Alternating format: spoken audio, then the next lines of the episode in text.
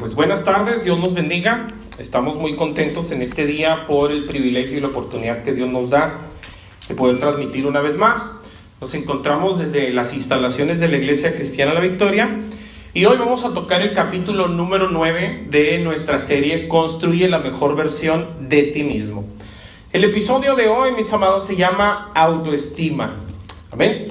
Durante estos ocho capítulos que hemos tratado esta serie, este es el capítulo número 9, pero en los otros ocho anteriores, vimos que el propósito de esta serie no es llegar a ser mejor que los demás, no es llegar a ser mejor que el vecino, ni mejor que el de al lado, sino que el propósito es llegar a ser la mejor versión de nosotros mismos, hemos repetido las razones, pero yo les quisiera repetir una vez más que los consejos que aquí en este lugar hemos tratado, específicamente en esta serie, no son solo consejos o pensamientos bonitos de parte de un pastor para, para sus feligreses, sus ovejas, o para quienes nos escuchan o a lo mejor nos estén viendo por el internet, sino que estos son pensamientos de Dios para nuestras vidas, para que nosotros obtengamos el fin que tanto anhelamos. Sí, estoy de acuerdo que en ocasiones pueden resultar pensamientos muy emotivos, pueden resultar pensamientos muy positivos, algunas frases pueden resultar así hasta muy motivacionales, no dignas de publicar en el Twitter y compartirlo, pero la realidad de las cosas es que estos consejos que son la palabra de Dios no van a obtener ninguna eficiencia en nuestras vidas o no van a dar ningún resultado si nosotros no la practicamos. La palabra de Dios, por muy poderosa que es, no va a hacer nada en nuestras vidas si nosotros no estamos dispuestos a practicarla. Estamos de acuerdo que en esta serie que empezamos con el capítulo del orden y fuimos hablando de otras cosas que ahorita a lo mejor las mencionaremos, pero estábamos hablando de que somos un trabajo en proceso, aún no somos un trabajo terminado como muchas personas nos quieren ver. Todavía somos personas que Dios está trabajando en nuestras vidas, Él está haciendo la obra, va quitando cosas que no nos funcionaban, que no nos servían, que no producían, cosas que necesitamos olvidar o cambiar y cosas que Dios va trabajando en nosotros, nos va añadiendo para ser todavía mejores personas. Pero de lo que sí estamos seguros es que nos falta mucho menos hoy que cuando empezamos. Cuando Cristo nos alcanzó, nosotros estábamos así básicamente, éramos un diamante en bruto, algunos más brutos que diamante, pero Dios ha ido trabajando en nuestras vidas y hoy podemos decir que nos falta mucho menos. Hemos avanzado en el comportamiento, en la forma de conducirnos, incluso en nuestra forma de servir a Dios que cuando empezamos. La Biblia dice ahí en Filipenses capítulo 3, en la nueva traducción viviente, en el versículo 12, dice, no quiero decir que ya haya logrado estas cosas ni que haya alcanzado la perfección. Pero sigo adelante a fin de hacer mía esa perfección para la cual Cristo Jesús primeramente me hizo suyo. No, amados, no lo he logrado, pero me concentro únicamente en esto. Olvido el pasado y fijo la mirada en lo que tengo por delante y así avanzo hasta llegar al final de la carrera para recibir el premio celestial al cual Dios nos llama por medio de Cristo Jesús. Comentábamos que el personaje que está diciendo estas palabras es el apóstol Pablo, un personaje súper relevante en la historia cristiana. Casi solo escribió todo el Nuevo Testamento, evangelizó casi solo toda Asia, parte de Europa, hablaba varios idiomas, era un personaje estudiado, letrado, y aún así él está diciendo, yo no pretendo decir con esto que ya soy perfecto. Incluso dice, sé que todavía me falta más. Pero lo que está diciendo básicamente el apóstol es, no soy perfecto. Y como no soy perfecto, una cosa hago. Olvido lo que está atrás y me proyecto en lo que está delante. Recordábamos que esto implica, mis amados, que acercarnos más a Dios es alejarnos de.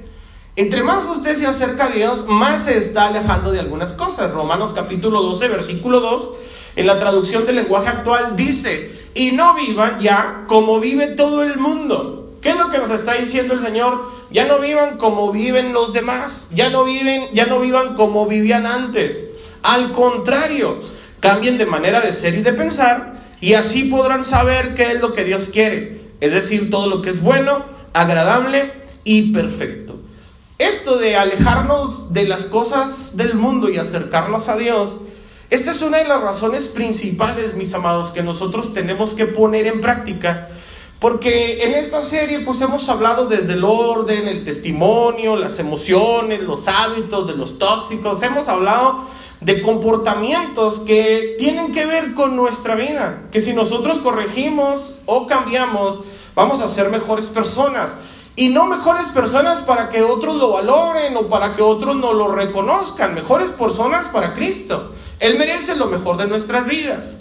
Entonces, nosotros debemos de entender que mucho del comportamiento que nosotros teníamos en el pasado es por todas estas cosas que tenemos que ir cambiando, cosas en las que tenemos que poner orden, en nuestras emociones, en nuestros pensamientos, en nuestros sentimientos, en cosas que hemos ya hablado, pero también me he dado cuenta que en ocasiones nosotros hemos aprendido a comportarnos hacia afuera. O sea, hemos aprendido a aparentar. Pero ¿qué nos dice de lo de adentro, de lo que nadie ve? ¿Qué nos dice de cuando la puerta está cerrada, cuando ya estamos solos? Y esto es de lo que vamos a hablar hoy, precisamente, de la autoestima. Porque si nosotros tenemos problemas de autoestima, es porque probablemente nosotros aún queremos vivir como viven los del mundo. Y el Señor nos decía hace un momento, ya no vivan como vive todo el mundo. Dios a nosotros nos está pidiendo que entonces cambiemos nuestro comportamiento y nuestra forma de ser.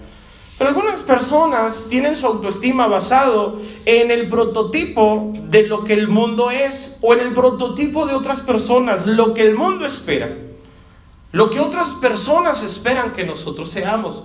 Y ya dejamos en claro que nosotros en esta serie no pretendemos mejorar para ser mejor que el vecino, ni mejor que los de al lado, ni mejor que la iglesia X o la iglesia Y. Nosotros necesitamos mejorar porque Dios se merece la excelencia, Dios se merece que nosotros seamos mejores personas. Pero en ocasiones de manera inconsciente nosotros nos comportamos tratando de agradar a otras personas porque tenemos más o menos la idea de lo que le va a gustar a alguien la idea de lo que le irá a gustar a ciertas personas para encajar en este mundo. Entonces, si nosotros queremos cambiar nuestro estilo de vida, tenemos que alejarnos del mundo y acercarnos a Dios. El apóstol decía, me olvido de lo que está atrás y me enfoco en lo que está delante. ¿Qué es lo que está atrás? Nuestro pasado, nuestros días anteriores. A partir de ayer todo es pasado. Y nosotros nos estamos enfocando hacia lo porvenir hacia el futuro que Dios tiene para nuestras vidas. Y por esa razón el domingo hablábamos de la libertad. Algunos necesitan ser libres y algunos lo han sido, lo han hecho, algunos fueron libres incluso el domingo. Pero alguien dijo con mucha sabiduría que cuando Dios libertó a Israel de Egipto, lo hizo en unos cuantos días. Dios sacó a Israel de Egipto en unos cuantos días. Pero Israel no pudo sacar a Egipto del mundo, de, Israel. Dios sacó a Israel en pocos días, pero Israel en años no pudo sacar a Egipto de su corazón. Eso quiere decir que en ocasiones nosotros nos seguimos comportando como gente mundana, a pesar de que ya no somos mundanos. Nos seguimos comportando como lo que éramos antes, a pesar de que ya no somos lo que éramos antes, porque Cristo nos alcanzó. Y según 2 Corintios 5:17, todas las cosas son hechas nuevas. Las cosas viejas ya pasaron, es lo de ayer, es lo que pasó. No podemos cambiar nuestro pasado. Hay cosas en nuestras vidas que hicimos e hicimos mal y en algunos casos nos da hasta pena y vergüenza reconocer lo que fuimos, pero ya pasó. Eso ya quedó atrás, no podemos vivir estancados en esa situación. Dios nos llama entonces a que nosotros avancemos hacia el futuro, hacia el porvenir, hacia lo que Dios tiene preparado para nuestras vidas. Pero Dios nos, Dios nos libertó del cautiverio en el que estábamos en el mundo, pero algunos ya pretenden vivir su libertad en Cristo Jesús, aún pensando como cuando estaban en el mundo. Por eso el pueblo de Israel no pudo sacar a Egipto de su corazón. Si Dios los sacó en unos cuantos días, ellos no pudieron sacar en muchos años a Egipto de sus vidas. Y algunas personas todavía tienen este tipo de comportamiento. Por esa razón yo les quisiera preguntar a ustedes, ¿cuántos de los que están aquí ya son libres? ¿Cuántos de los que están aquí ya no viven como si estuvieran en el mundo? la analogía que ponemos de Egipto e Israel representa al mundo y el pueblo cristiano. Egipto es el prototipo del mundo. Israel es el prototipo del pueblo de Dios. Y nosotros, según la palabra de Dios, somos nación santa, pueblo adquirido por Dios. Somos real sacerdocio. Y dice que lo fuimos hechos para alcanzar, para al, llamarle a todos y, y confesar, proclamar las victorias de Cristo al mundo que necesita escucharlos. Entonces, si nosotros ya somos libres, Gálatas capítulo 5, versículo 1 dice, Jesucristo nos ha hecho libres. Él nos ha hecho libres de verdad. Así que no abandonen esa libertad ni vuelvan nunca a ser esclavos. Vuelvo a repetir, ¿cuántos de los que están aquí ya son libres? ¿Amén? Totalmente. ¿Cómo anda su autoestima?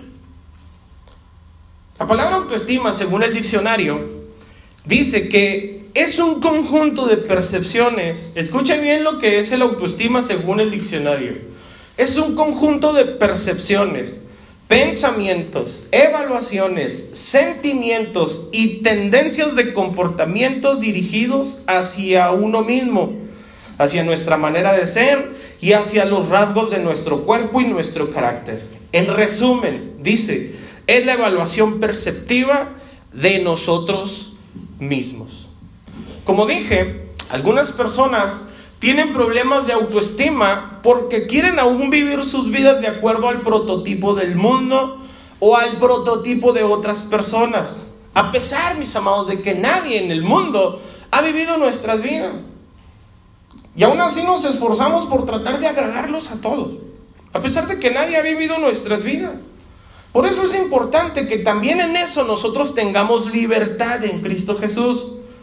Pues porque Cristo, además de hacernos libres, Él es el único que ha vivido todo lo que nosotros hemos vivido.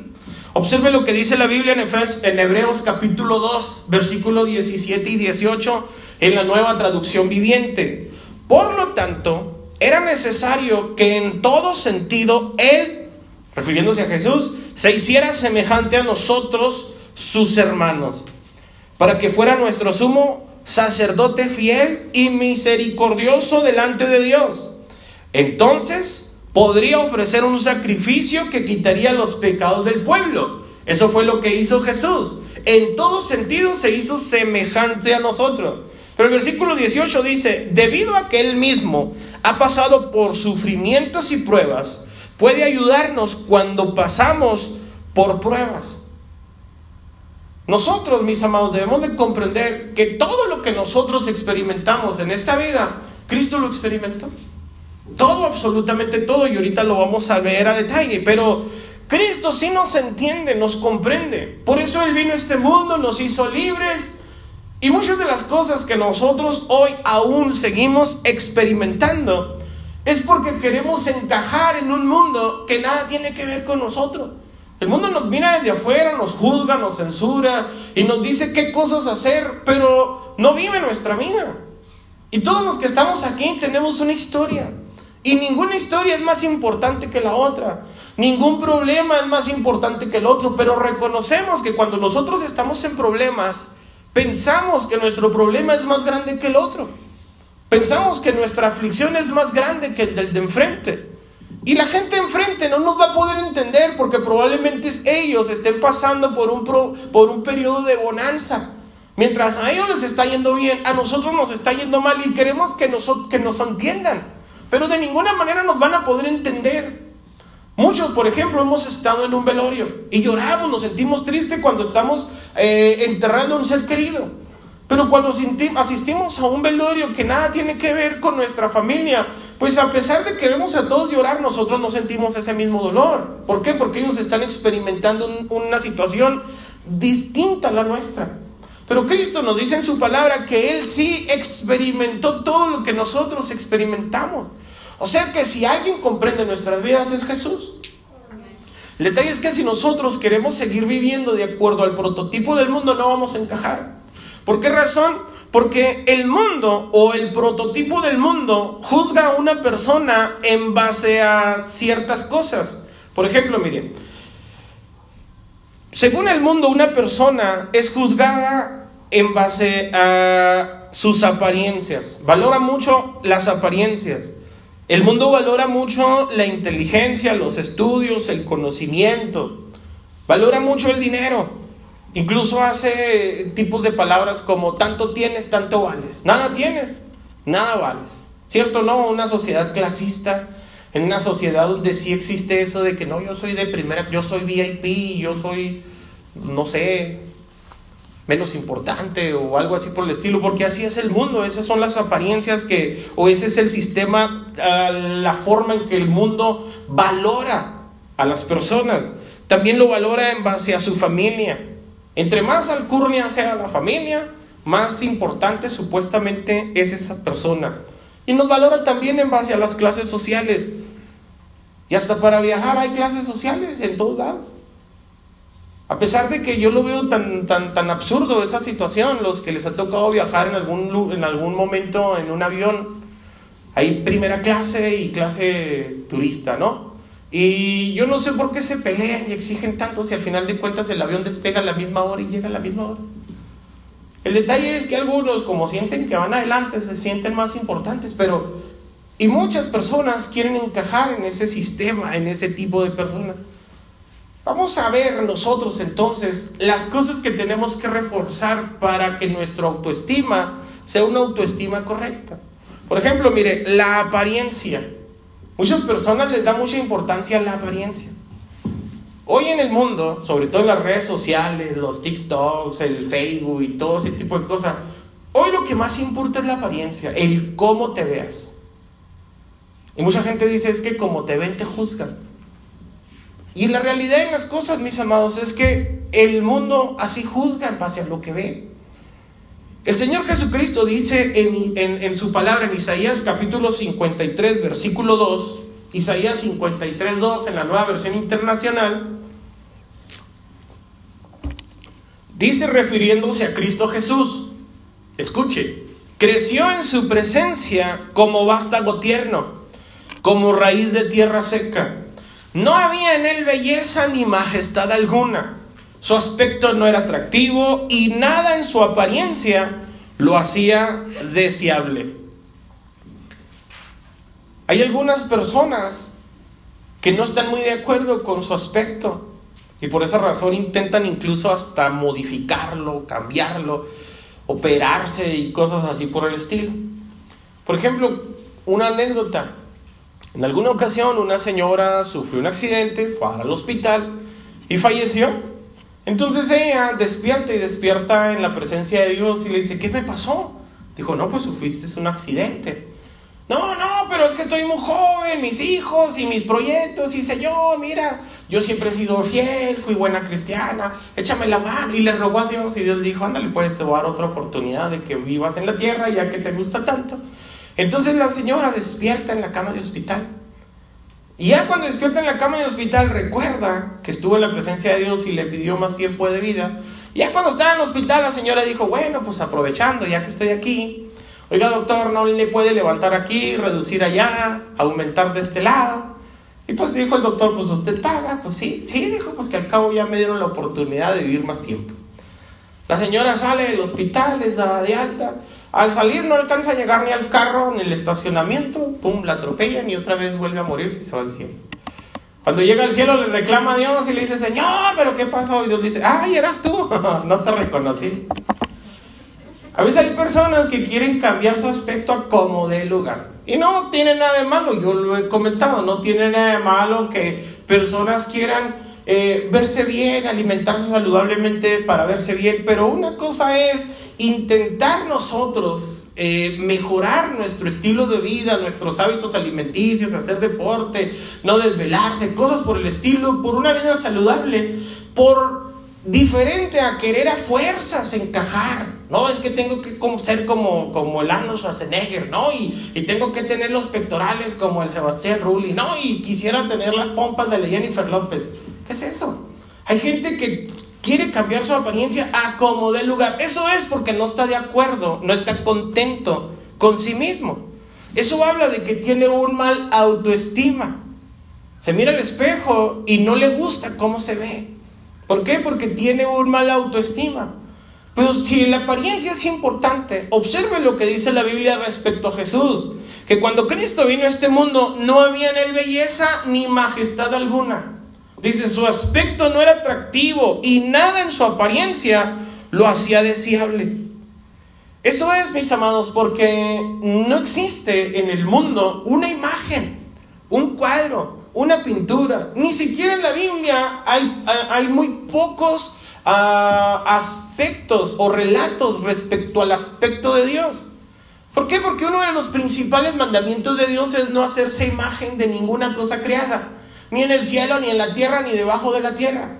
No sabemos si Jesús fue de ojos azules, de cabello rizado, si tenía barba eh, rubia, no lo sabemos, no sabemos si era alto, medianito. Pero lo que sí la Biblia nos dice a nosotros es que respecto a su apariencia, de manera intencional no fue destacable para que no destacara por su apariencia. Para que no la viera la gente y dijera, no, de seguro tú has de ser un Dios, estás bien guapo. Como las personas de que, ay, es que es una diosa. Yo digo diosa. No saben ni cómo es Dios y dicen que diosa. ¿Se fija? Entonces, Dios de manera intencional decidió destacar, pero no por su apariencia. Decidió destacar por su obediencia. Dice su palabra en Hebreos capítulo 4, versículo 15, nuestro sumo sacerdote comprende nuestras debilidades, porque enfrentó todas y cada una de las pruebas que enfrentamos nosotros. Dice, y sin embargo, nunca pecó. También dice la Biblia en Filipenses capítulo 2, versículo 9, por lo tanto, Dios lo elevó al lugar de máximo honor y le dio el nombre que está por encima de todos los demás nombres. Cuando Cristo vino a este mundo no destacaba por sus aspectos físicos o sus atributos eh, personales. Destacaba por los atributos de Dios en su vida. Y todos los que estamos aquí, mis amados, podemos destacar por los atributos de Dios en nuestras vidas. Lo que nos hace a nosotros especiales, diferentes, mejores, es que Cristo está en nosotros. Y como dice su palabra, ya no vivo yo, Vive Cristo en mí y lo que ahora vivo lo vivo en la fe del Hijo del Hombre, el cual me amó y se entregó por mí. Entonces es importante que nosotros tratemos de destacar en la vida por nuestra excelencia, por nuestra obediencia. ¿Por qué? Porque por esa razón tenemos la sociedad que tenemos.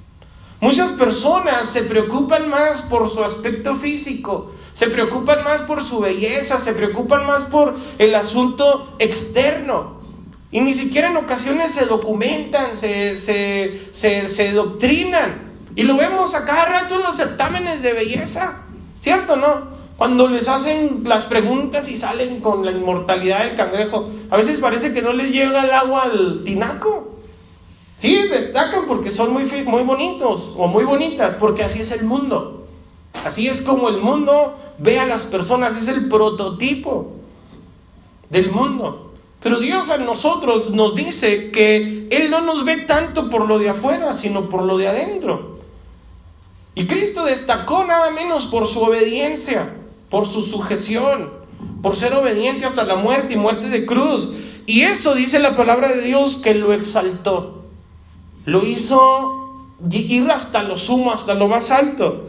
En Apocalipsis capítulo 5, versículo 2, en la nueva traducción viviente, hablan de que hasta en el cielo, Dios aquí le puso a, Jesús un nombre sobre todo nombre que se nombra aquí en la tierra, pero también habla de que allá en el cielo, dice, ellos cantaban en un potente coro, digno es el Cordero que fue sacrificado de recibir el poder y las riquezas, la sabiduría y la fuerza, el honor, la gloria y la bendición. O sea que Dios cuando vino a este mundo, vino aparentemente en desventaja. Usted recordará cómo nació. Usted recordará porque si no ha leído incluso la Biblia lo ha visto en las películas, en las pastorelas. Cuando andaba con sus discípulos les decía, no tengo ni dónde recostar la cabeza. Físicamente, según lo que dice la Biblia, no era destacable por su hermosura, pero destacaba en todos los demás aspectos. Y esto es importante porque nosotros debemos de conocer entonces que podemos llegar a crecer en Cristo Jesús. Hay cosas que no podemos evitar. Usted por mucho que se esfuerce no se va a hacer más güero. Por mucho que se esfuerce no va a estar más bronceado. Aunque se queme y se toste ahí como la lagartija en las piedras, ¿verdad? Pero no va a poder cambiar muchos aspectos, pero otros aspectos, sobre todo de autoestima, emocionales. Son cosas que sí podemos cambiar con tal de agradar a Dios. ¿Me siguen hasta aquí? Ahora, el mundo también aprecia mucho la inteligencia, el conocimiento o el nivel académico. Y eso hace que haya personas que se crean más que otras. Eso hace que haya personas, deje usted que los que se creen más, los que se sienten menos, porque no estudiaron. Algunas personas tienen pensamientos o sentimientos, incluso hasta complejos de inferioridad, de inferioridad. Complejos de que es que yo no sirvo. No, no, es que no soy gran cosa. No me siento muy orgulloso de ciertas cosas porque pues mm, yo no sé. Esos tipos de personas se sienten atascados. Por eso siempre tienen ese, ese perfil de, de, de, de defensa, de que lo dijo por mí, de seguro lo dijo por mí. Lo está platicando porque alguien se lo contó. ¿Me explico? Es eso es por el autoestima que en ocasiones tenemos. Eso es porque nosotros nos sentimos en ocasiones inferiores a los demás. Incluso a veces hacemos nosotros las cosas para ser aprobados por otros. Hay cosas, mis amados, que generan una baja autoestima en las personas. Puede ser, por ejemplo, una experiencia negativa en la niñez. Yo no conozco su niñez, pero lo que sí le aseguro es que gran parte de lo que hoy refleja usted en la vida adulta es el desarrollo que vivió en una vida infantil. Algunas personas a lo mejor sufrieron, eh, tuvieron experiencias negativas. Puede ser que hayan sufrido abusos, pueden ser físicos, psicológicos. Esos abusos que tal vez no le golpean a nadie, pero les dicen a cada rato, ¿ves? Te digo que tú no sirves. ¿Y para qué mandas a este si no sirve para nada? Esos tipos de pensamientos o expresiones pueden llegar a perjudicar la vida de algunas personas. Por esa razón nosotros aquí en la iglesia tenemos el Centro de Bienestar Infantil y lo hemos platicado un millón de veces. La visión de nuestra congregación es trabajar mucho en los niños, generar un ambiente en el que los niños puedan ser niños. ¿Por qué? Porque muchos de los que están aquí, aunque fueron niños, se brincaron esa etapa. Y se brincaron esa etapa por las circunstancias. Algunos a lo mejor tuvieron que hacerse cargo de sus hermanos. Algunos tuvieron que hacerse cargo eh, de otras personas, de otros hermanitos, de otros niños. Imagínense un niño custodiando a otros niños.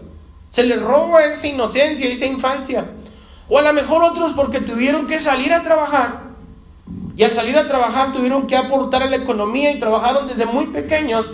Y porque trabajaron desde pequeños no se eh, documentaron, no se lograron académicamente hablando. Y hay personas que se sienten poco importantes porque son incluso personas que a, lo mucho saben escribir el abecedario. Y eso me dio mucho. Y el mundo lamentablemente sí juzga a ese tipo de personas. No, este es un analfabeta. Y a veces hasta en manera de burla dicen, es una analfabestia. y muchas personas sufren así porque a lo mejor en su infancia tuvieron este tipo de atención o este tipo de, de, situaciones, de, de complicaciones. Pero nosotros, según lo que enseña la palabra de Dios en Hechos capítulo 4, versículo 13, en la nueva versión internacional, fíjense lo que dijeron los que gobernaban la ciudad de los discípulos de Jesús. Los gobernantes, al ver la osadía con que hablaban Pedro y Juan, y al darse cuenta que eran gente sin estudios ni preparación, quedaron asombrados y reconocieron que habían estado con Jesús. Los apóstoles fueron reconocidos que anduvieron con Jesús por la sabiduría que nos da el andar con Cristo.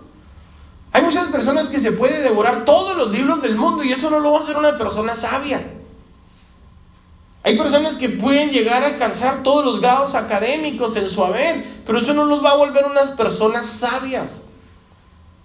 Y tal vez algunos de los que están aquí se sientan inferiores porque tienen primaria trunca, porque es albañil, porque es mecánico, porque es carpintero. ¿Qué tiene de malo esa situación?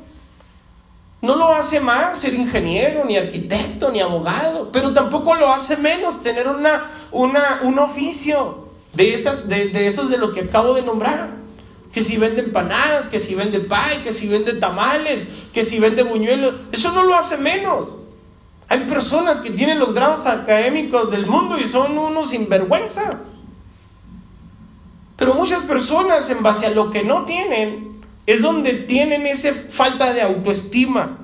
Entonces nosotros debemos de reconocer que la ventaja de Dios o la ventaja que tenemos nosotros sobre esas personas es que Dios se fijó en nosotros para salvarnos. Observe lo que dice la Biblia en 1 Corintios capítulo 1 versículo 28.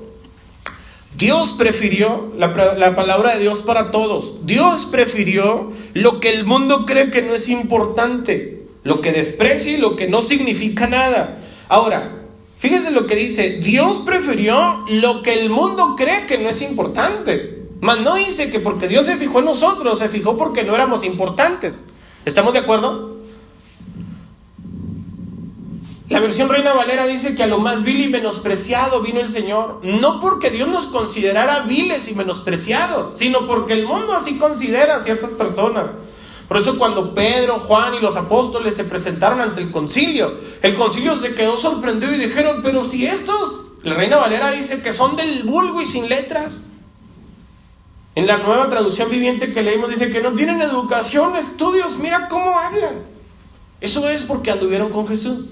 Entonces dice la Biblia que Dios prefirió lo que el mundo cree que no es importante, lo que desprecia y lo que no significa nada. Prefirió todo eso para destruir lo que el mundo cree que es importante.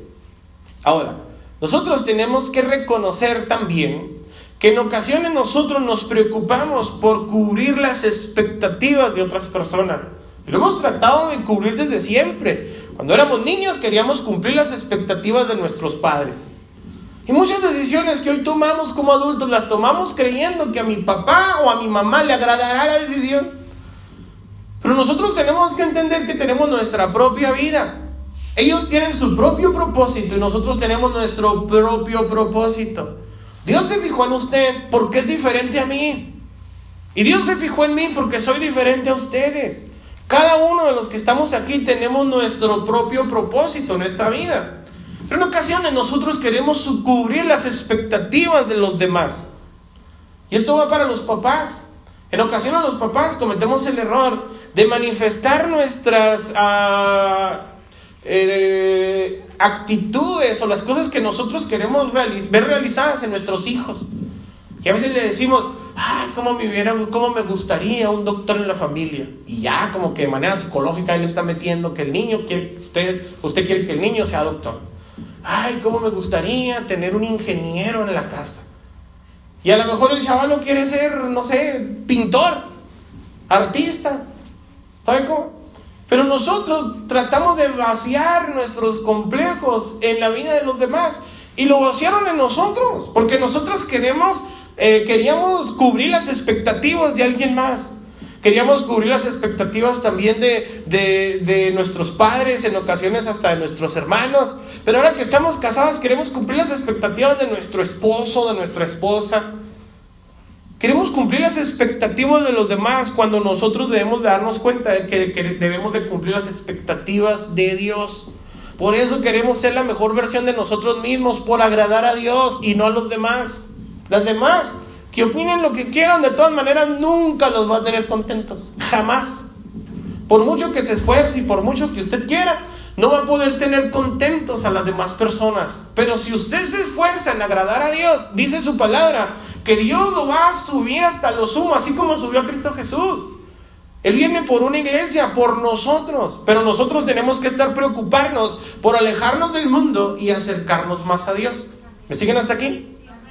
Ahora, yo les quiero comentar aquí en este tema, en este tema en particular, yo tuve que buscar ayuda para escribir este sermón. Tuve que buscar en internet, tuve que buscar eh, videos, consejos, eh, libros. ¿Por qué razón? Porque no les puedo hablar de una experiencia personal. Nunca he tenido baja autoestima. Hay otras personas que sufren bullying, por ejemplo, o que son acomplejados, o que siempre se preocupa por lo que otras personas piensen. Pero pues yo desde niño que recuerdo yo no fue así, al contrario, el que hacía el bullying era yo, imagínense. Yo era el que le ponía apodos a las personas. Yo era el que le daba carrilla a los niños en la escuela. Pero ahora comprendo que hay niños o hay personas que cuando sufren este tipo de comportamiento pueden ser perjudiciales para su autoestima. Siempre los han criticado. No, que siempre le criticaron las orejas, ¿no? Los ojos. ¿Qué? Te asustaron. ¿Por qué tienes esos ojos tan saltones? Cosas así por el estilo. Somos diferentes, pero yo era de las personas que lo hacían. No le puedo decir del lado de que yo lo sufrí. Pero ahora comprendo que hay muchas personas que lo sufren. Pero como yo era el que lo hacía, les puedo aconsejar algo.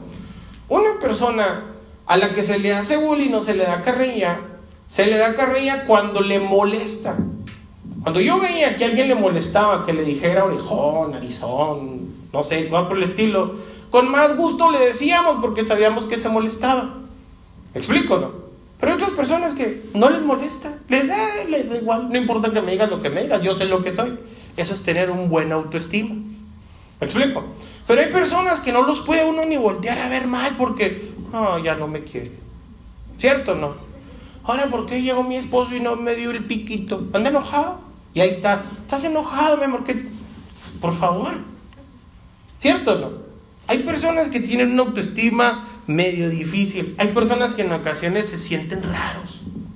Como que no encajan. Es que yo soy el único cristiano en la escuela. Ahora, otra cosa que yo les puedo decir. Jamás me sentí raro en ningún aspecto. Cuando yo me convertí, yo no me acuerdo que lo primero que hice es que a todos los que me seguían los llevaba a la iglesia. Y en las escuelas de verano yo siempre me ganaba los premios por traer más amiguitos. ¿Por qué? Porque siempre me he sentido orgulloso de las cosas que soy. Reconozco que tengo aspectos en mi vida que debo de cambiar. Por esa razón estamos trabajando en ser la mejor versión de nosotros, pero no vivo, no vivo mi vida en los ojos de las demás personas. Yo sé que hay personas que quisieran un pastor diferente. Es que el pastor debería ser así. Y sí, así soy. Pero usted tiene que también entender que así es usted y así lo ama Dios. Pero también necesita usted amarse a usted mismo y ahorita lo vamos a ver. No es hablar de narcisismo ni de cosas de, de, egoísmo. Incluso amarse a uno mismo es el primer, es el mandamiento supremo. Amarás al Señor con todas tus fuerzas, ¿sí o no? Y a tu prójimo, ¿como a quién? Como a ti mismo. Pero si usted no se ama a sí mismo, ¿cómo pretende amar a los demás? Ahora observe por favor lo que le voy a contar. Esto yo lo escuché hace unos, hace unos días. Bueno, antes de entrar a eso vamos a leer 1 de Pedro capítulo 2 versículo 23, nueva traducción viviente. Observe lo que hacía Jesús. Cuando lo insultaban, jamás contestaba con insultos. Jamás amenazó a quienes lo hicieron sufrir. Más bien, dejó que Dios lo cuidara y se encargara de todo, pues Dios juzga a todos con justicia. Eso es lo que hacía Dios.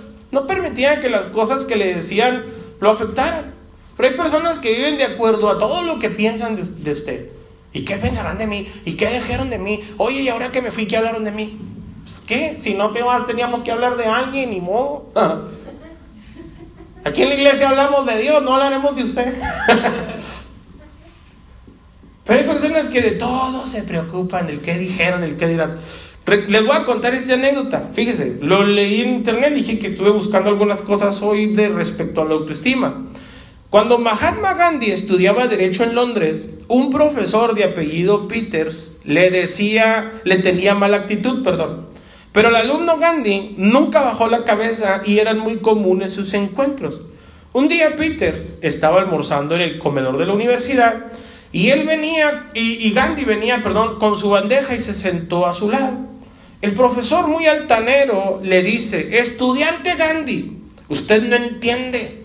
Un puerco y un pájaro no se sientan a comer juntos. A lo que Gandhi le contestó, esté usted tranquilo, profesor, yo me voy volando. y se cambió de mesa. El profesor Peter se puso verde de rabia porque entendió que el estudiante le había llamado puerco. Decidió vengarse con el próximo examen. Pero el alumno Gandhi respondió con brillantez a todas las preguntas del examen. Entonces el profesor le hizo la siguiente interpelación, o sea, le dijo, a ver Gandhi, pregunta abierta. Si usted va caminando por la calle y se encuentra con dos bolsas y dentro de ellas están la sabiduría y en la otra está mucho dinero, ¿cuál de las dos se lleva? Gandhi respondió sin titubear, Pues claro que el dinero, profesor. El profesor sonriendo le dice, yo en su lugar hubiera elegido la sabiduría, ¿no le parece? Y Gandhi respondió, cada uno toma lo que no tiene, profesor. El profesor Peters, histérico ya, escribe en la hoja del examen y le pone tonto. Y se la devuelve al joven Gandhi, este toma la hoja, se sienta, al cabo de unos minutos se dirige al profesor y le dice, profesor Peters, usted me ha firmado la hoja, pero no me puso la calificación. Quiero mencionar que no puedo asegurarlo ni negarlo, pero este personaje, Gandhi, tenía conocimientos cristianos. Pero si no tenía conocimientos cristianos es irrelevante. Nuestro modelo a seguir es Jesucristo. Y la Biblia dice lo que acabamos de leer en 1 de Pedro 2.23, cuando lo insultaban, jamás contestaba con insultos. ¿A cuántos de los que están aquí lo han insultado?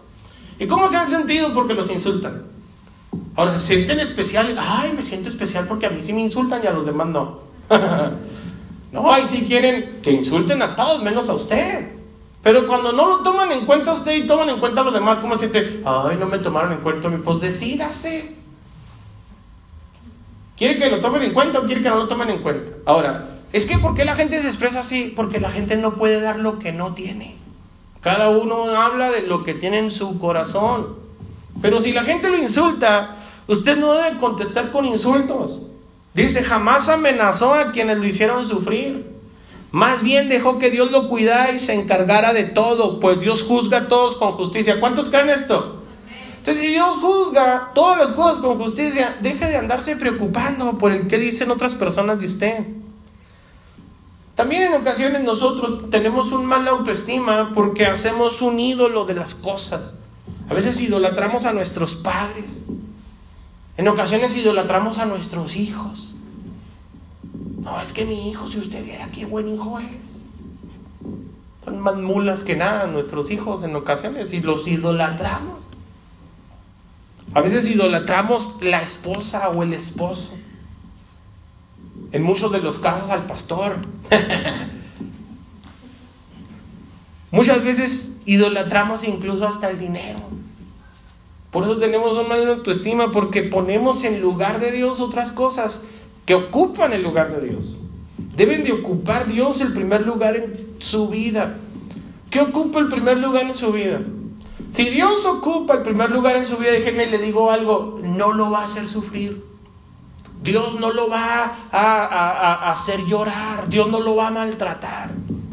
Pero en ocasiones por eso viene llorando, ay pastor, es que el Nicanor, viera que me dijo, pues es que usted lo hizo un ídolo. Dele su corazón a Cristo y Cristo no lo va a herir, no lo va a lastimar. Hay otras cosas que el mundo valora mucho para juzgar a una persona, el dinero. Ya lo dijimos, tanto tienes, tanto vales. Eso no es cierto. Hay personas sencillas, humildes, que, eh, sencillas, humildes, que tienen mucho dinero. Pero hay otras personas muy pobres, que no tienen nada, que son más arrogantes que... ¿Que qué? Entonces eso no nos hace ni más ni menos. La familia. ¿De qué familia es? Ah, si es de buena familia. O sea, ¿cómo? Nuestra familia no es buena, ¿por qué? Porque no tenemos apellido. No sé, no veo novelas. Y luego las novelas que ahora son turcas, están muy difícil repetirlos. Pero antes eran el Rivadeneira y cosas por el. Fíjense ahorita, miren, nuestro país, cuando tratan de menospreciar al presidente, al presidente, le dicen López. Como si López fuera un insulto. Así se apellida. Pero como estamos acostumbrados a, a Calderón Hinojosa, Peña Nieto, Salinas de Gortari, ¿cierto? Como si fueran apellidos, ¿qué? Pérez, Rivera. ¿Qué tiene de malo? Pero hay personas porque así lo hacen, porque así juzga el mundo. Dios, sin embargo, a nosotros nos valora por lo interno y no por lo externo. Primera de Samuel capítulo 16 versículo 7 en la traducción del lenguaje actual. Pero Dios le dijo, Samuel, no te fijes en su apariencia ni en su gran estatura. Este no es mi elegido. Yo no me fijo en las apariencias, yo me fijo en el corazón. La gente se fija mucho en las apariencias, en lo que ven, como lo ven, lo juzgan. Pero Dios se fija en el corazón. Ahora, le pregunto, ¿qué es más importante arreglar? ¿Lo externo o lo interno? Si usted quiere encajar bien en este mundo, agréguese externamente, arréglese externamente. Si quiere encajar en este mundo. Pero si quiere encajar en el reino de los cielos, arréglese internamente. Porque Dios mira el corazón. Yo estoy consciente que tengo cosas que necesito cambiar. Ahorita les decía, no tengo, nunca he tenido problemas de autoestima. Al contrario, creo que esa es una de las cosas que debo cambiar. A veces tengo más, de más autoestima. Pero hay cosas que sé que debo de cambiar, como soy demasiado transparente. En el aspecto de que no puedo disimular cuando algo no me cae bien. Si me dan de comer algo y yo sé que lo lógico es, ¿qué le pareció estar? Sí, está muy bueno, muchas gracias. No me gustó, digo yo. No me gusta. Y a veces mi esposa me dice, eh, disimula. Pues ya la regué, pues ni modo, es que soy demasiado transparente, a lo mejor tengo que cambiar algunos aspectos. Digo las cosas en ocasiones sin filtro como son y yo sé que a algunas personas hasta eso les puede llegar a molestar. Estoy diciendo que hay cosas que tenemos que cambiar, hay cosas que tenemos que mejorar. Pero respecto a la autoestima, nosotros para tener un mejor autoestima tenemos que eh, considerar algunos aspectos como el reconocimiento. Ahí le va para que trabaje en su autoestima. Reconocimiento. Romanos capítulo 2, versículo 3. Basado en el privilegio y la autoridad, nueva traducción viviente. Basado en el privilegio y la autoridad que Dios me ha dado, le advierto a cada uno de ustedes lo siguiente. Ninguno se crea mejor de lo que realmente es. Sean realistas al evaluarse ustedes mismos. Háganlo según la medida de fe que Dios les haya dado. ¿Qué es lo que está diciendo el Señor? Que para trabajar en la autoestima tiene que reconocer, usted tiene que tener reconocimiento, reconozca que hay cosas que no son tan así como usted las piensa. Pero también hay otras cosas, mis hermanos, que son buenas en su vida y esas las tiene que reconocer. Por eso Dios nos, a nosotros nos dice, ninguno se crea mejor de lo que realmente es. Todos nosotros tenemos algo en nuestras vidas y hay que reconocer que tenemos cualidades. ¿Cuántos tienen cualidades? de la mano. ¿Cuántos tienen cosas buenas en su vida?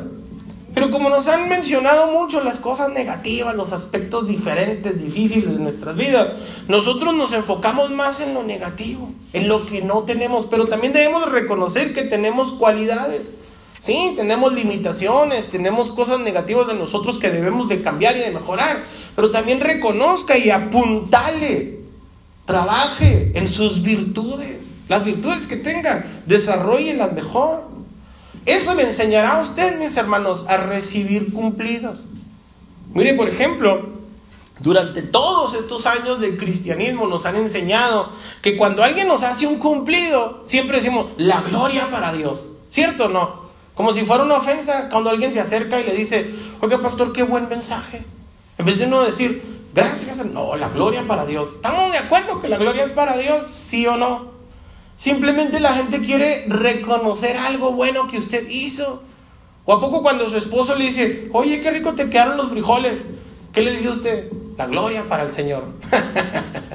Aprenda a reconocer, mis hermanos, que tienen virtudes. Tienen aspectos positivos en su vida, reconózcalos. A veces la, falsa religiosidad lleva a la gente a, a rechazar los cumplidos. Una cosa es recibir un cumplido y otra muy diferente, querer hacer caravana con sombrero ajeno. O manipular los halagos. Una manera de manipular los halagos es cuando, ay, qué mal me salió, cuando usted sabe que le salió bien. ¿Cierto no? Y usted dice, ay, qué mal me salió para que otro le digan, no, te salió muy bien. Ahí provoca usted un halago. O cuando se pone un vestido y qué es lo primero que dice, como que no me ve muy bien, ¿verdad? ¿Qué es lo que quiere que le digan? No, te ves muy bien. El detalle es que si me pregunta a mí, que en ocasiones soy muy directo, pues yo digo, Dios le llama las cosas que no son como si fueran. Entonces en ocasiones nosotros también tenemos que aprender a reconocer que tenemos cosas buenas. Escúchelo, tiene cosas buenas en usted, tiene cosas positivas. El detalle es que si su esposa o su esposo está acostumbrado nada más a decirle los aspectos negativos de su vida, uy, te saltaste aquí, uy, ¿por qué hiciste aquello? Como las mujeres cuando van a manejar, cuando va uno manejando, parecen la lotería, el poste, el alto, el tope. ¿verdad? Pero nunca le dicen, amor, qué bien manejas. Nunca le reconocen ciertos aspectos. A usted, ay, te pasaste de sal. Se te quemaron los frijoles. Pero nunca le reconoce cosas positivas que también tiene. Oye, gracias por escucharme. Escucharme, no ser el paño de lágrimas. Entonces hay cosas que nosotras en las cuales también debemos de aprender a trabajar. Estamos de acuerdo que también hay que aprender a recibir la exhortación. Hay gente que verdaderamente lo aprecia. Aprenda a reconocer que en ocasiones le están dando un consejo. Pero hay gente que hay veces que usted se siente, me está agrediendo. Me protejo, me protejo. Lo rechazo en el nombre de Cristo. Te está dando un consejo porque quiere que mejores tu vida. Ahora, escuche consejos. Pero escuche consejos por lo regular de la gente que va adelante. Porque la gente que va atrás, ¿qué le puede aconsejar? La gente que va adelante, sin embargo, nos ha enseñado con su ejemplo, con su tenacidad, con su audacia. Quiere emprender usted un negocio y luego le dicen que nunca ha emprendido, emprendido nada. A mí me dijeron que eso es puro fraude. ¿Cierto? No? Quiere hacer algo usted y luego, lo siente el, empresario frustrado, el que, ¡ay, mira, vas a necesitar esto! Espérate. Escuche consejos de los que ya lo han logrado, de los que van adelante. Y esas personas tienen voz autorizada para decirle, mi hermano, creo que aquí la regó. ¿Me explico? Y usted reconocer, rodece también de esas personas. También tiene que tener aceptación. Debe aprender a aceptarse. En pocas palabras, ámese. Necesita aprender a amarse usted. Debo decir algo, si usted no se ama a usted mismo, no pretenda que lo ame a alguien más. No pretenda que la ame su esposa, su esposo, el vecino. Si usted no se ama a usted mismo, no lo va a amar nadie más. Y quiero que sepa que usted, Dios ya lo ama. Pero usted no se ama usted mismo. Dice la Biblia en Mateo capítulo 22 en la traducción del lenguaje actual. Maestro, ¿cuál es el mandamiento más importante de todos? Jesús le respondió, el primer mandamiento y el más importante es el que dice así, ama a tu Dios como con todo lo que piensas y con todo lo que eres. Y el segundo mandamiento en importancia es parecido a ese y dice así, cada uno debe amar a su prójimo como se ama a sí mismo. Toda la enseñanza de la Biblia se basa en estos dos mandamientos. ¿En cuáles mandamientos se basa toda la enseñanza de la Biblia? En amar a Dios y en amar al prójimo. Pero en amar al prójimo como a uno mismo. Pero si usted no se ama, si usted se para en el espejo y dice, ay, qué tonta soy, ay, qué tonto soy, ya volví a creer, ya volví a engañar, ya volví a hacer esto. Ámese, acéptese. Es perfeccionable, hay cosas que pueden mejorar. Hay aspectos positivos en su vida que pueden mejorar. Hay aspectos negativos en su vida que puede eliminar de usted. Pero tiene que aprender a aceptarse, aceptarse como amarse, perdón, así como Dios le ama a usted. No se trata, mis amados, de hablar, como dije hace un momento, de egoísmo ni narcisismo. Estamos hablando que es el máximo mandamiento de Dios. Otro aspecto que tiene que ver usted para el, para el buen autoestima es la aceptación.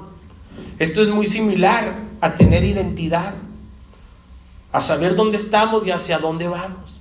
Tiene que aceptarse. Juan capítulo 13, versículo 3, en la traducción del lenguaje actual. Dios había enviado a Jesús y Jesús lo sabía.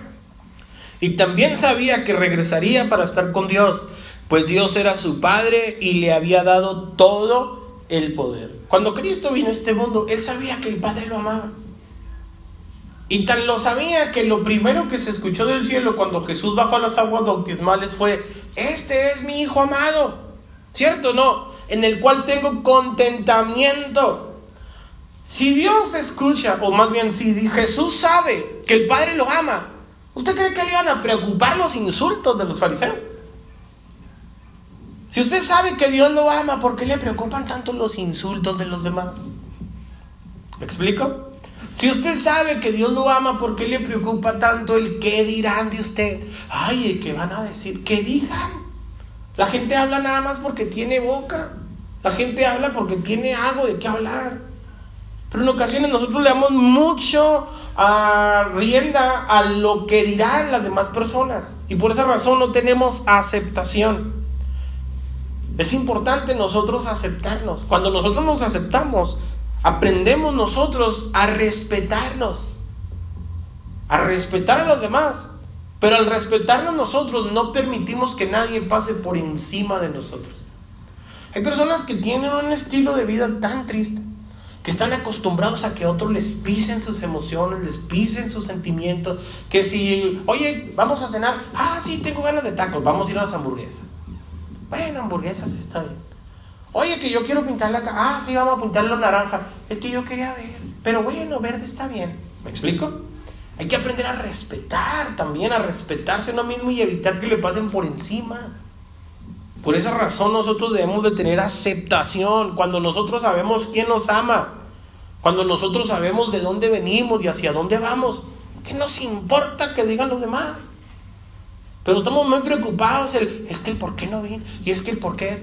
¿Qué, ¿Qué tiene? Necesitamos nosotros también aprender a aceptarnos. Si queremos nosotros mejorar, necesitamos, escúchelo bien, tener una identidad correcta y un propósito en nuestra vida. ¿Qué es la identidad? Básicamente la identidad es lo que somos. Usted no es lo que yo le diga que es. Usted no es lo que yo diga que usted es. Usted es lo que Dios dice que usted es. Pero en ocasiones nosotros estamos muy preocupados por lo que dicen otras personas. A mí lo único que me interesa es lo que Él tiene que decir. Nada más. El apóstol Pedro dijo, ¿a dónde iré si solamente tú tienes palabras de vida eterna? Las únicas palabras que me escucha, que me gusta escuchar mencionar son las palabras de Dios hacia mi vida. Y Dios dice en su palabra en Isaías, mi hijo eres tú. Dios me ama. ¿Cuántos creen que Dios los ama? Acéptese. Así lo ama Dios. Acéptese. Ay, es que porque tengo esto. Ay, es que porque me falta el otro. Ay, así tal cual Dios se fijó en ti. Así como eres, con todas tus virtudes, con todos tus defectos. Así Dios te ama. Estamos de acuerdo que por eso queremos mejorar, porque Dios merece lo mejor de nosotros, ¿sí o no? Pero en vez de nosotros castigarnos, en vez de nosotros lastimarnos, ya nos han lastimado tanto con las cosas que nos dicen. Es que no sirve. Es que bien me lo decía mi madre. no te cases con ese holgazán. En vez de nosotros hacer todo este caso todo este tipo de comportamiento, nosotros tenemos que aprender a aceptarnos y a tener una identidad y un propósito. Jesús sabía de dónde venía y a dónde iba. Básicamente tener identidad y aceptar el propósito, mis amados, es aceptar el diseño original con el cual Dios nos hizo. Nuestra identidad, escúchelo bien, nos hace únicos y diferentes. Usted es único en el mundo, irrepetible. Puede haber venido a este mundo en pares, o en trillizos, o ya ve que ya se utiliza mucho eso, las multigestas. Pero ni siquiera los gemelos son iguales. Cada uno de nosotros es único, irrepetible, y Dios se fijó en ti a pesar de lo que nosotros somos. Y si Dios fue capaz de fijarse en mí a pesar de lo que soy, ¿no estaríamos nosotros dispuestos a servirle a Él por causa de todo lo que Él es? Él nos ama, a pesar de que vio todos nuestros errores y nuestros defectos. Ahora, no se castigue tanto, acéptese, sí está bien, hay cosas que tiene que mejorar, pero tranquilo. ¿Me explico? Necesitamos nosotros también aprender a aceptarnos. Efesios capítulo 5, versículo 17, en la traducción del lenguaje actual, esto va para algunas personas que dicen, ¿y cuál será mi propósito en la vida? ¿Verdad? Porque Dios me llamó. ¿Qué vio Dios en mí para salvarme? ¿Cuántos se han hecho esta pregunta? ¿Qué es que vio Dios en mí? ¿Cuál será mi ministerio? ¿Cuál será mi propósito? Pues yo le quiero decir el consejo de parte de Dios. Investigue. Efesios capítulo 5, 17. No sean tontos, sino traten de averiguar qué es lo que Dios quiere que hagan. Dice usted, pues me en las mismas, pastor. Dios lo que está diciendo es que averigüe. Averigüe qué es lo que Dios quiere que usted haga. ¿Cómo lo va a averiguar? Lea la Biblia. Leer la Biblia a diario le abrirá el entendimiento. Ore, ayune, tenga un tiempo para usted, dese un tiempo. A veces estamos muy preocupados en atender a los demás, necesitamos darnos tiempo también para tener un tiempo nosotros a solas. Respete su proceso, haga lo que hizo Jesús, viva su presente. Escúcheme bien, no añore el pasado, pero tampoco viva en el futuro. Hay personas que se la pasan planeando su futuro. Ay, cuando nos casemos, ay, cuando compremos, ay, cuando tengamos esto. Sí, es bueno hacer planes para el futuro, pero no se olvide, por favor, de vivir el presente. Viva el día de hoy. Es importante que nosotros aprendamos a respetar nuestro proceso, a tener seguridad. Eso nos da seguridad a nosotros para hacer la voluntad de Dios. Si Dios dice, este es tu ministerio, nosotros lo vamos a hacer aunque otros digan que no. Antes se utilizaba mucho el, ir a las cruzadas para que un predicador nos dijera el propósito de Dios para nuestras vidas. Tú vas a ser un grande apóstol del Señor. Y no, es que ya dijo que iba a ser apóstol. Cálmese de apóstol. Aprende a hacer el aseo. Hay personas que lamentablemente tienen un entendimiento diluido porque no leen la palabra de Dios. No se preocupan en lo que Dios quiere para sus vidas. Mateo capítulo 16, versículo 23. Jesús se dirigió a Pedro y le dijo, aléjate de mí, Satanás. Representas una trampa peligrosa para mí. Ves las cosas solamente desde el punto de vista humano, no desde el punto de vista de Dios. Esto significa, mis amados, que hacer la voluntad de Dios es hacerlo a pesar de que otros digan que no. Siempre habrá gente, siempre habrá gente, escúchelo bien, siempre habrá gente que intentará alejarnos del camino. Siempre. Y Jesús le dijo a Pedro, apártate de mí, Satanás. Ahora yo le doy un consejo. No le diga Satanás a sus papás, a sus hermanos. Quítate, Satanás. No. Pero entienda que en ocasiones no son ellos. Para que no se pelee con ellos. Hablábamos el otro día. Estamos nosotros peleando por ellos, mas no contra ellos. Por eso en ocasiones tratan de hacernos desistir y utilizan palabras. Ahí está, hipócrita. Yo quiero vas a la iglesia y ahí. Mira.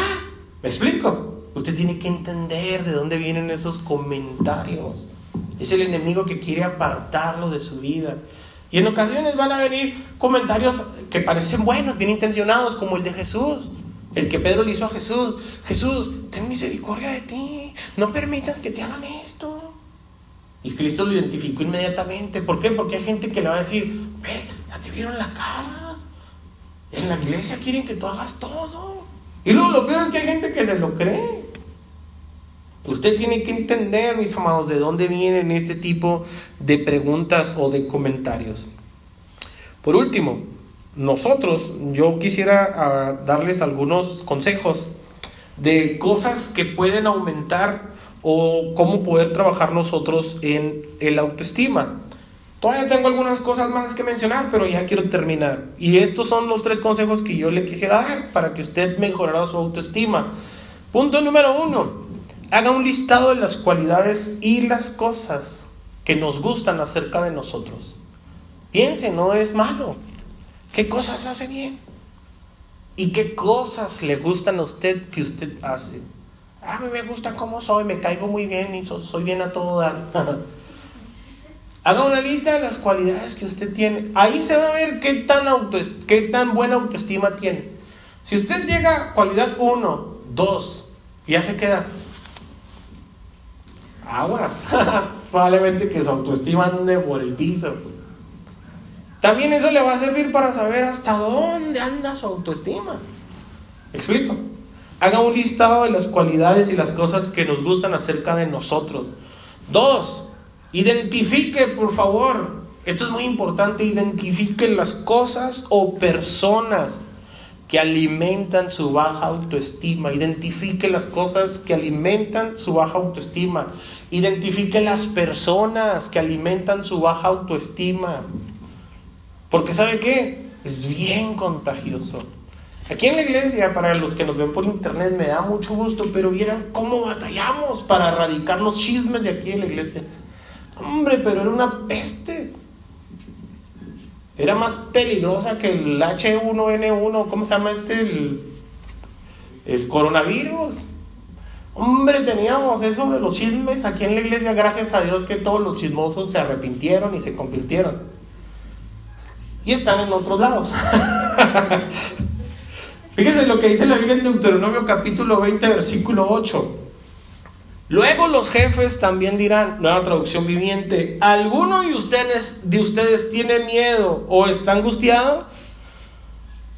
Dice la Biblia que cuando Dios le dio las instrucciones de guerra a Moisés, le dijo, quiero que cuando ya esté todo el ejército formado, los generales deben de preguntar, ¿alguno de ustedes tiene miedo? Vamos a ir a enfrentar a fulanito, a manganito, vamos contra el reino aquel. ¿Tiene miedo? Levante la mano, ¿quién tiene miedo?